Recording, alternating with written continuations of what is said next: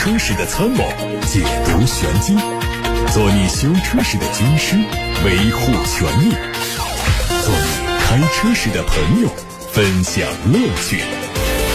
调频九二七，傍晚六点半，董涛说车，只和车友在一起。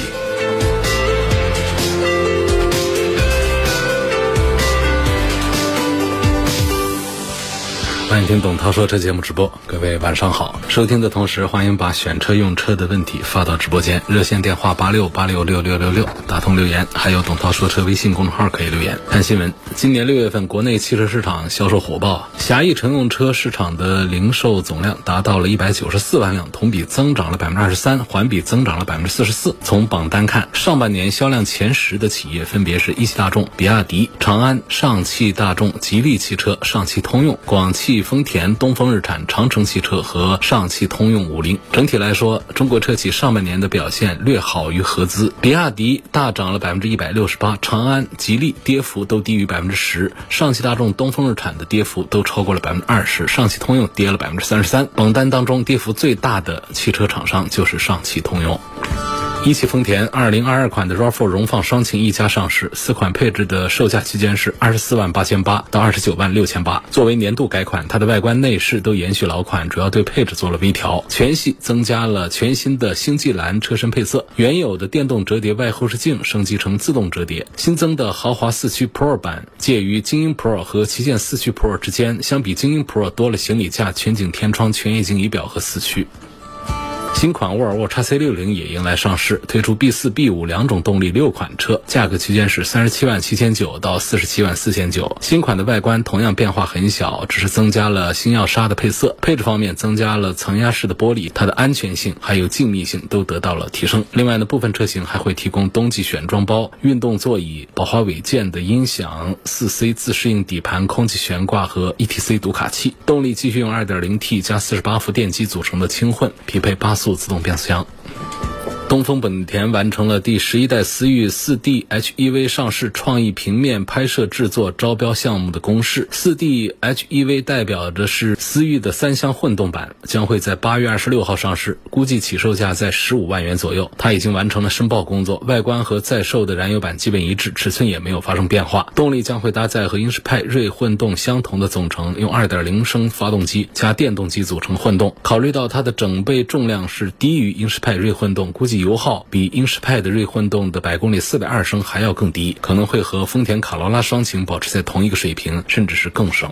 福特探险者即将迎来中期改款，实车会在本月底静态亮相，最快八月份上市。新款虽然是中期改款，但是变化。非常大，进气格栅的尺寸相比现款减小，但是更显精致。熏黑处理的大灯组和进气格栅连接，视觉上的一体感比较强。车尾换装了贯穿式的灯组，并且把英文标志上移。圆形的排气管口调整成了矩形。内饰换上了横向布局的悬浮大屏，但是液晶仪表和中控屏都是独立布局，和全新一代蒙迪欧 EVS 有所区别。动力不变，还是 2.3T 的发动机配十速的手自一体变速器。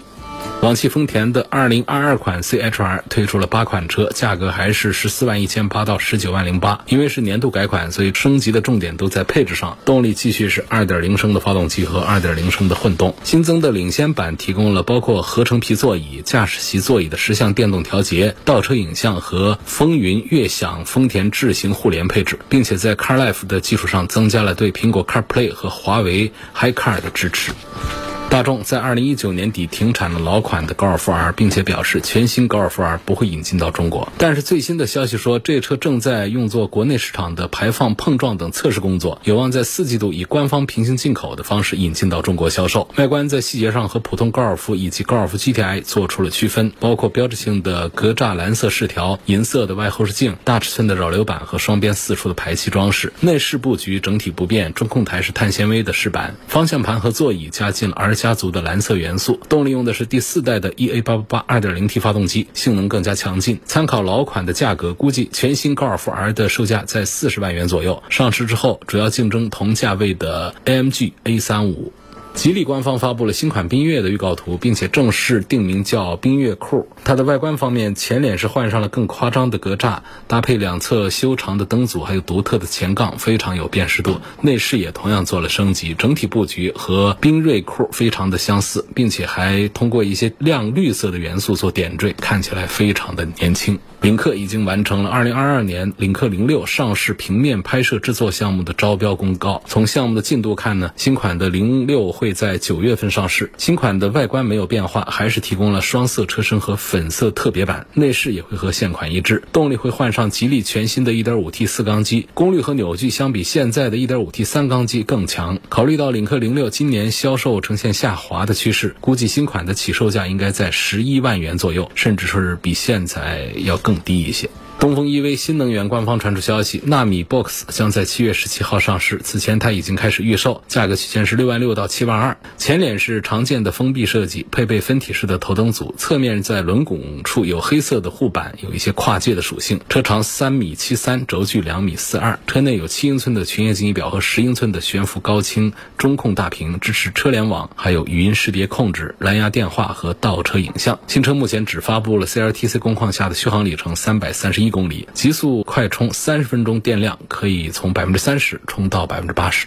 日前，几何汽车旗下的青春精品纯电 SUV 几何 E 正式上市。它推出了三百二十公里乖巧虎、四百零一公里玲珑虎和四百零一公里的霹雳虎三款配置，四座、五座可选。综合补贴之后的售价分别是八万六千八、九万七千八和十万三千八。几何 E 以彩为设计原点，通过植物自然、矿彩风物、轻彩妙想三大灵感，从内到外打造了以品质为基础、以舒适为理念、以自然为灵感的青春。颜值，青曼、茉莉、薄荷、蓝莲四种活力满满的颜色，以及蓝岛微风、黑玉寻光、黑玉晨雾三种内饰配色，由内而外的呈现出轻松舒适的高级质感。好，各位刚才听到的是汽车资讯。先看来自董涛说车微信公众号的后台，有个朋友说，我家里有一辆2019款的探岳，还有一辆宝马三系，公里数都是两万不到，想换一辆新能源的 SUV，不用再自己添钱进去那种。问换哪一辆比较合适？那我们首先要估个价呀。这两个车还能够置换，或者说卖多少钱？这两个车都可以卖个十好几万。探岳呢，不知道你什么配置；三系我也不知道你什么配置。但是合到一块儿呢，三十几万肯定是卖得到。如果你都是高配的话呢，也可能合到一块儿能够卖出四十万的价格出来。所以不添钱。换一台新能源的 SUV 的话呢，你的预算也就是三十大几万就可以。三十大几万的车呢，给你盘一下新势力里面呢，像未来的 ES 六。这是可以看一看的，然后理想 ONE 呢也可以看，新晋上的像华为的 M7 也是可以关注。如果我们不看这些新势力呢，看我们的老牌的，那就是比亚迪家的唐，唐呢可以买到它的高配去。我想这几个车应该总能挑到一款比较适合你的，尤其现在刚刚上的几个热门的高流量的产品，一个就是华为的 M7，另外一个呢就是理想的 ONE L9。这个预算估计你这两个车卖掉之后买 L9 四十五万。还有点问题，所以买理想 ONE 应该是没有什么问题。下面有一个很长的留言是这样的，他说：发动机舱内的电瓶上面呢，最角落有一个螺丝旁边出现漏液，液体漏出了十公分远的地方，这种情况该怎么处理？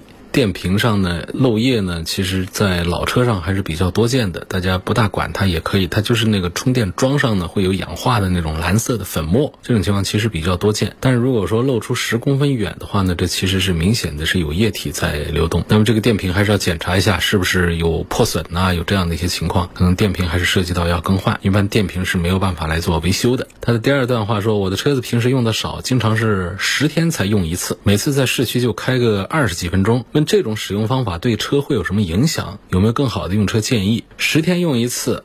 跑个二十几分钟，其实我觉得可以了。这属于就是车辆用的少的情况下的一种极限。如果你这个车停在这儿长时间不用，它就容易坏。有这个担心，有这个保养的意识就挺好。如果说我们出差在外地，甚至是出国了，这车交代在家里的亲戚朋友来帮着维护的话，差不多也是会做这样的一个要求。半个月到一个月的话，车子得动一下，动的话呢，动个半小时左右就可以了，让车像人一样的活动一下筋骨，免得放在那儿时间长了之后呢，容易老化。损坏，所以这个十天左右用一次，每次在市区用个二十五分钟左右，基本上你也不用担心它电瓶会亏。亏完，十天左右电瓶不会亏完，你用个二十多分钟又可以充一点起来。那么我们的发动机、变速箱还有其他的底盘零部件之间的这种活动的话呢，基本上也就够了，所以没有什么更好的建议，就这么用。但是你不要开的时间再短，比方每次只开个几分钟，或者说你更长时间才用一次车，一个月才用一次车的话，那我们可能就需要多注意一下，那样的车就容易坏一些。十天用一次，每次跑个半小时，我觉得这个挺好，对车又是一个保护，同时呢，对车也是一个休息。我的车的两个前大灯晚上用的时候感觉非常的不亮，严重影响行车安全。希望主持人推荐一个具有一定资质的门店，想做一个改装。原来啊，交通广播呢是有一些合作的汽修店，特别是一些音响改装店呢，有一些灯光改装店的。后来呢，这种合作呢，我们慢慢的就把它给停掉了。所以现在呢，我们没有一个九二七。汽车生活馆名下的一个店子可以推荐给大家。不过呢，在早期的合作当中呢，像瑞来改灯啊，仍然是属于信誉啊、品质啊、技术各方面都还是比较有保障的。可以通过打八六八六询问一下，也可以通过百度搜索一下瑞来改灯这样的品牌。找到他们店子去看一看，改灯应该没有什么多大的问题。最后一个问题，他问空调应该上车多久之后开启比较好？下车之前有没有必要提前五分钟关闭空调？没有必要，不要搞那么累啊！正常用，这么热的天，你上车之后还要等多久之后开空调就不用了，打着了就开空调。车里还得吹半天才凉下来。下车之前没有必要提前五分钟关空调，你就停车的时候把空调关了就行了。我这么多年这样用车，我的空调没坏过，我的车也没坏过。理论上一些说法是有的，说下车之前呢，提前把空调关掉，让它吹风，让那个管道里面的这个水汽啊把它吹干，这样呢，空调里面就不会发霉，不会有那样的异味。是理是这么个理啊，但是用车太累。这么热的天，我还提前关空调，我一秒钟都关不得空调。所以那种啊，理论上成立，现实操作当中啊嫌麻烦，我觉得没多大必要。反正我从来没有按照那种操作办法，说上车之后车子走一段时间再开空调，停车之前提前把空调的冷气关掉，只吹风，那样弄来弄去的，就最后不是我们在开车，是车在管人了。下面有一个朋友通过八六八六六六六六提个问题啊。戴先生，他说我买了一辆特斯拉 Model 3高性能版，才用了一个月呢，这车就无法启动了。售后先跟我说换个电瓶，后来又说要返厂维修，还要读数据给工程师。我听对方意思啊，这应该不是个小问题啊。问我能不能要求对方赔偿车辆维修期间的折旧费，并且要求对方提供代步车呢？另外，车辆现在能不能享受售后赔偿？我担心以后再出大大小小问题怎么办？你这些要求里面呢，有合理的部分，比方说。像长时间的维修呢，需要提供代步车，这个是在三包里面有规定的。但是呢，关于维修期间的车辆的折旧费。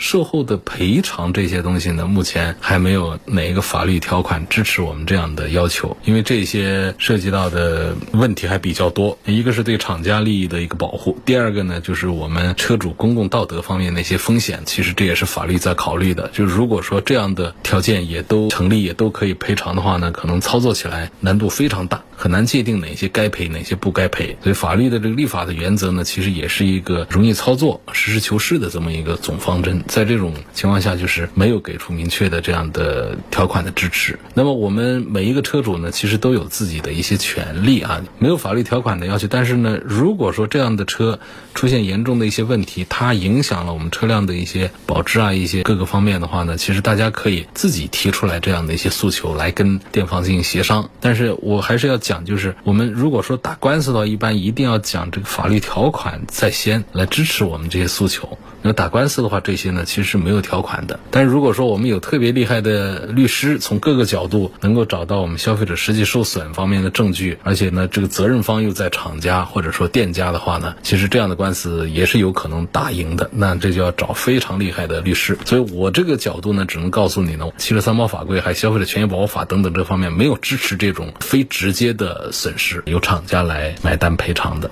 大众的 ID 系列新能源车是否值得入手？呃，对大众的新能源呢，我还是信心不足，因为大众的新能源在一众合资老品牌的这些当中呢，他们算是起步比较晚的，所以呢还是嫩点，整个的技术实力方面、经验方面还是要差一点。当然，这 ID 系列车呢，在欧洲市场上卖的挺不错，因为欧洲市场上没有我们中国市场上这么多的厉害的。自主的新势力的新能源品牌，所以在那儿呢推出一个大众的新能源的 ID 系列，还可以卖得很好。那在中国市场上呢，自主品牌，我们的新势力自主品牌、老势力自主品牌，还有我们其他的一些外来品牌，在新能源方面都做得非常的强大。如果来跟这个大众的新能源技术来做对比的话，大众的 ID 是排不上号的。横滨轮胎两年半右前轮鼓了个小包，怎么办？首先，这肯定是不在质保的范围之内了，这时间长了，这就属于一个磨损的损耗。那么鼓一个小包呢？这每个人的描述啊都不一样。说小包多小叫小，多大叫大，鼓的程度有多少，这就不好判断。我往往有这么一个经验跟大家分享一下，就是我们在几米开外，如果不明显的看不到这个小包的话呢，咱们不管它，其实问题也不大。但是如果说两三米开外可以明显看到那儿有个包的话呢，通常这个包就得引起我们重视了。那么重视的程度也有几种，我们在室内开的话，就这么一个小包啊，也就算了。不理它，但是上高速的话呢，这样的小包在这么热的天气下、高压情况下，它还是有安全隐患的。最好是把它换到后面去。前胎跑高速这么热的话，一定要保证轮胎上一点小包啊、小坑啊这方面都没有。但是在室内跑的话，这种不太容易发现的小包就可以不管它。如果说隔老远就看见鼓着一个大包，这种情况下，在室内也就不要要了。这样轮胎可能就涉及到要。提前把它给更换掉。现在我们看到来自八六八六六六六六上的一个问题，罗先生，他希望能够从性能啊、价格呀、配置、油耗各方面综合对比一下广汽丰田的威兰达、一汽丰田荣放，还有广汽的威萨这些油电混合动力的版本。这其实啊没有多大个笔头，他们的底盘也都一样，动力也都是用的是完全一样。其实是很费解的，就是两个丰田为什么搞三个车，几乎都是完全一样的东西啊？据说的话呢，就是威萨呢好像是比威兰达。荣放要更加的豪华一点点，好像是那种挂丰田标的雷克萨斯的感觉，有这样的一个说法。其实呢，仔细看的话呢，这威萨也没有觉得就真的达到雷克萨斯的那么一个精细化的这种标准，所以跟这个威兰达呀、荣放啊，其实就还是兄弟姊妹车型吧。威萨跟传统丰田 SUV 的不同呢，就是它的前脸有一个 X 造型，这看起来还是有一些冲击力。然后呢，在驾驶位上呢，豪华气息呢是略微的强一点，比方说打孔纹路的真皮座椅呀，中控台也用很好的材料来做包裹呀。再就是一些钢琴烤漆的装饰啊，这种体验呢还是有升级，包括它的智能照明啊、它的氛围灯啊等等啊，就这样。实际上开的感觉的话呢，威萨隔音降噪方面也比威兰达和荣放稍强一点。那刚才。才讲了，底盘都一样的，动力也都是一样的，只是在静音方面表现要好一点。你要对比说它有性能上的、油耗上的有什么区别它，实际上都没有区别的。配置上啊会有一点区别，就是在性能、油耗这个各个方面都没有区别。然后最大区别就还是体现在在价格上呢，稍微的有一点点不同而已。帕萨特三三零精英版现在十九万可以落地，有没有颗粒捕捉器的问题？值不值得买？二零二二款的帕萨特全系列都没有颗粒捕捉器这个玩意儿了啊！二零二一款的呢，二八零有，它的三三零、三八零都是没有的。这个颗粒捕捉器这个事儿呢，还是得跟他说啊，就是你沿着汽车的发动机的排气管往前找的话呢，就能够看到这个颗粒捕捉器，因为它的外形呢跟着三元催化长得一样，有一些甚至同时跟三元催化装一块儿。它的作用是干什么呢？应对很严格。的排放法规的，它的作用是在废气排出车外之前呢，它根据一些原理啊，能够把粉尘颗粒点燃呃，再造循环，就这么一个东西。这东西呢，如果说经常车子开的很低的速度的话，很短的距离的话呢，这个排气管的温度起不来，颗粒捕捉器它不会有这么一个再生的过程，那些颗粒就真的会把颗粒捕捉器给堵了。堵了之后啊，那就会出现一些很明显的一些问题，油耗升高、动力下降等等。这样一些情况，这个其实呢不是大众的专利啊，好多车上都在装这个东西。你只要是要应对排放法规的，都得装这个东西。那装这个东西呢，它就看装在哪儿。如果你装的挨这个发动机比较近的话呢，它没多大问题；挨得近的话呢，你就算是很短途的，那发动机一热起来，那排气管首先是热的，颗粒捕捉器的温度可以达到。但是呢，大众有些车呢，它装的很靠后，那么短途行驶的话，排气管的温度起不来，这颗粒捕捉器它就容易堵，因为它里头温度不高，它就不会把颗粒燃烧再生，就这么一个原理。所以说，这个为什么说有一些车上会带，有些车上不带呢？它其实就是像大众的发动机的话呢，它要应对的就是比较严格的排放标准。它有一些像这个高功率的。什么三八零啊这些东西，基本上都不会有颗粒捕捉器的这个问题，因为他们本身在欧洲就适应了很严格的环保法规，在中国也可以适应很严格的环保法规，它就不需要再装这个颗粒捕捉器。但是那些低排量的什么二八零啊这样的呢，它就有颗粒捕捉器的需求，不装这个东西的话，在排放上就不能满足我们国家的标准，所以必须得装这个东西。不只是大众一个品牌装，其实很多品牌都装了，只是大众的从探岳那些车型上就是设计上不合理，就把这个事儿给炒热了。让很多人在买大众车的时候就会特别关注一下这个车的颗粒捕捉器会不会堵啊？所以这位朋友问的这个关于大众帕萨特的2021款的它的280是有颗粒捕捉器的，到了2022款呢，它全系列发动机的排放达标之后呢，达到了国内 B6 的这个标准之后呢，它就不再需要颗粒捕捉器了，它就没有再装了。所以2022款的帕萨特全系列它都是没有颗粒捕捉器的，也不用有担心。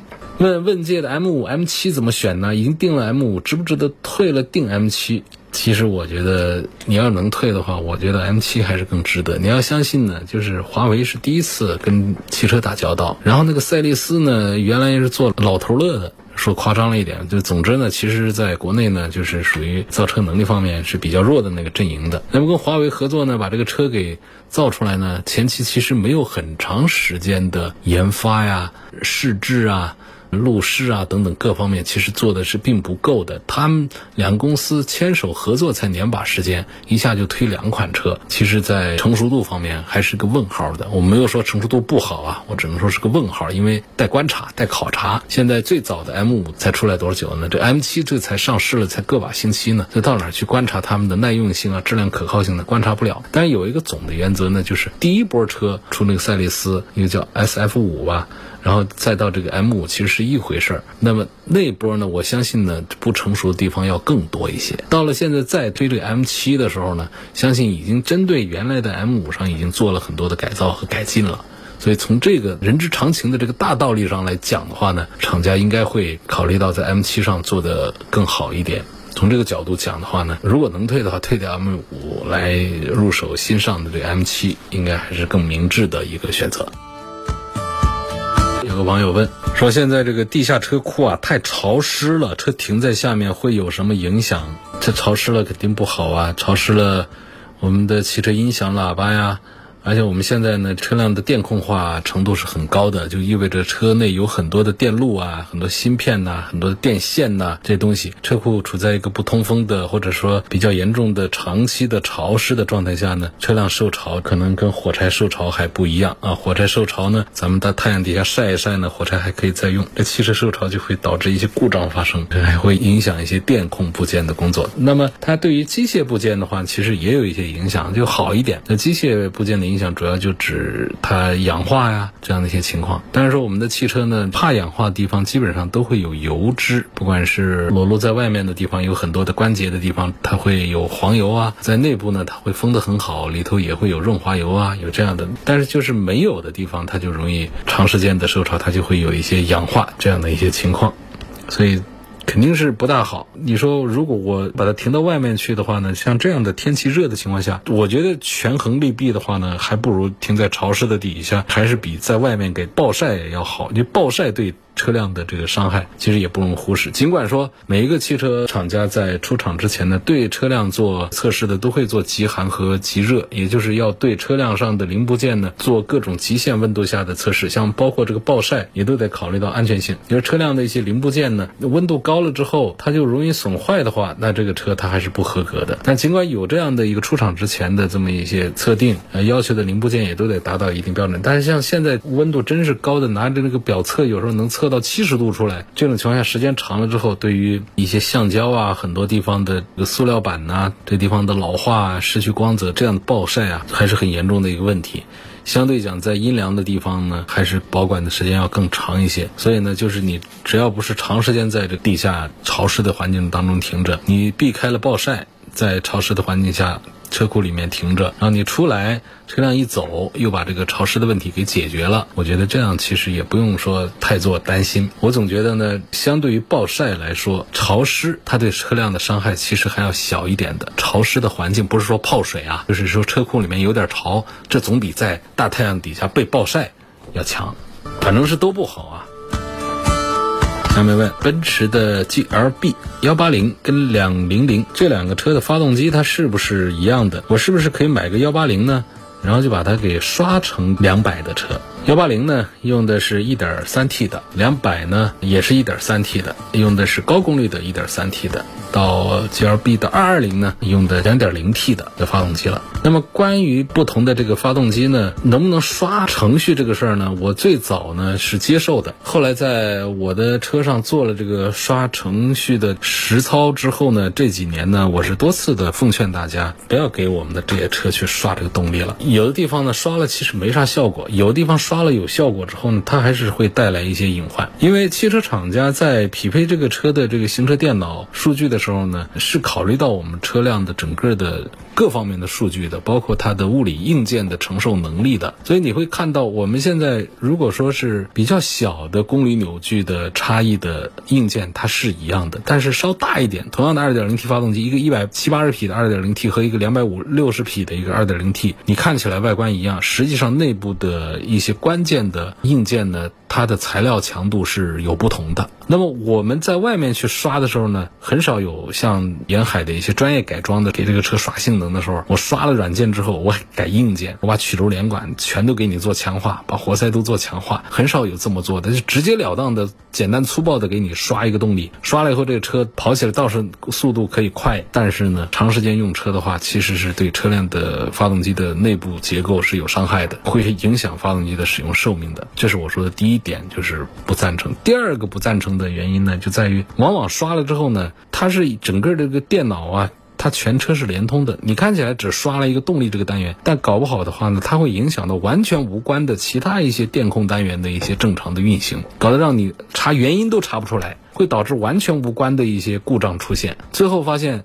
恢复了电脑之后呢，那些故障也可以排除，也可以恢复。但是在刷完电脑之后，你到四 S 店去怎么查都查不出那个问题的原因到底在哪儿。那么第三个不大赞成刷的原因就是，我不知道这位朋友是在哪里的网友，除非是一些技术大神。他们做的改装、做升级，否则的话呢，在普普通通的店子里面，他们做的这些事儿呢，我真是不敢保证他们可以把这个事儿做好。尤其是比方说在武汉这个地方的话呢，它的改车文化呀并不强大，所以呢，能够把性能提升这个事儿把它做好的大神非常稀少。我不觉得我们随便一个车友跑出去找到一个地方就可以碰到这样的大神。所以基于以上这三个方面呢，我不太赞成大家对一个发动机的低功率进行刷电脑。把它改造变成性能更强大的一个高功率。有网友问：质量稳定性方面，对比一下标配的君越和福特的蒙迪欧，价格相差一万二，问这是个什么的原因？我试了一下，两个车提速都不错，他们是否都有颗粒捕捉器？这个对以后用车有没有什么影响？好像他们没有颗粒捕捉器啊。两个不同品牌的两个车之间的价差呢，这个原因就不是我们来解释。这厂家设计的时候，各是各的厂嘛，这不同的品牌厂家衣服它的价格都不一样。那一个车那么大一个，它不同厂家的两个车之间有价差，这个原因我们怎么来做解释呢？其实从级别上讲，这两个车都是差不多的。往往这是厂家的一些营销策略方面，他们自主的一些事情。今天就说到这儿，感谢大家收听和参与董涛说车，每天晚上六点半到七点半钟直播。错过收听的，可以通过董涛说车全媒体平台收听往期节目的重播音频。我们明天晚上的六点半钟再会。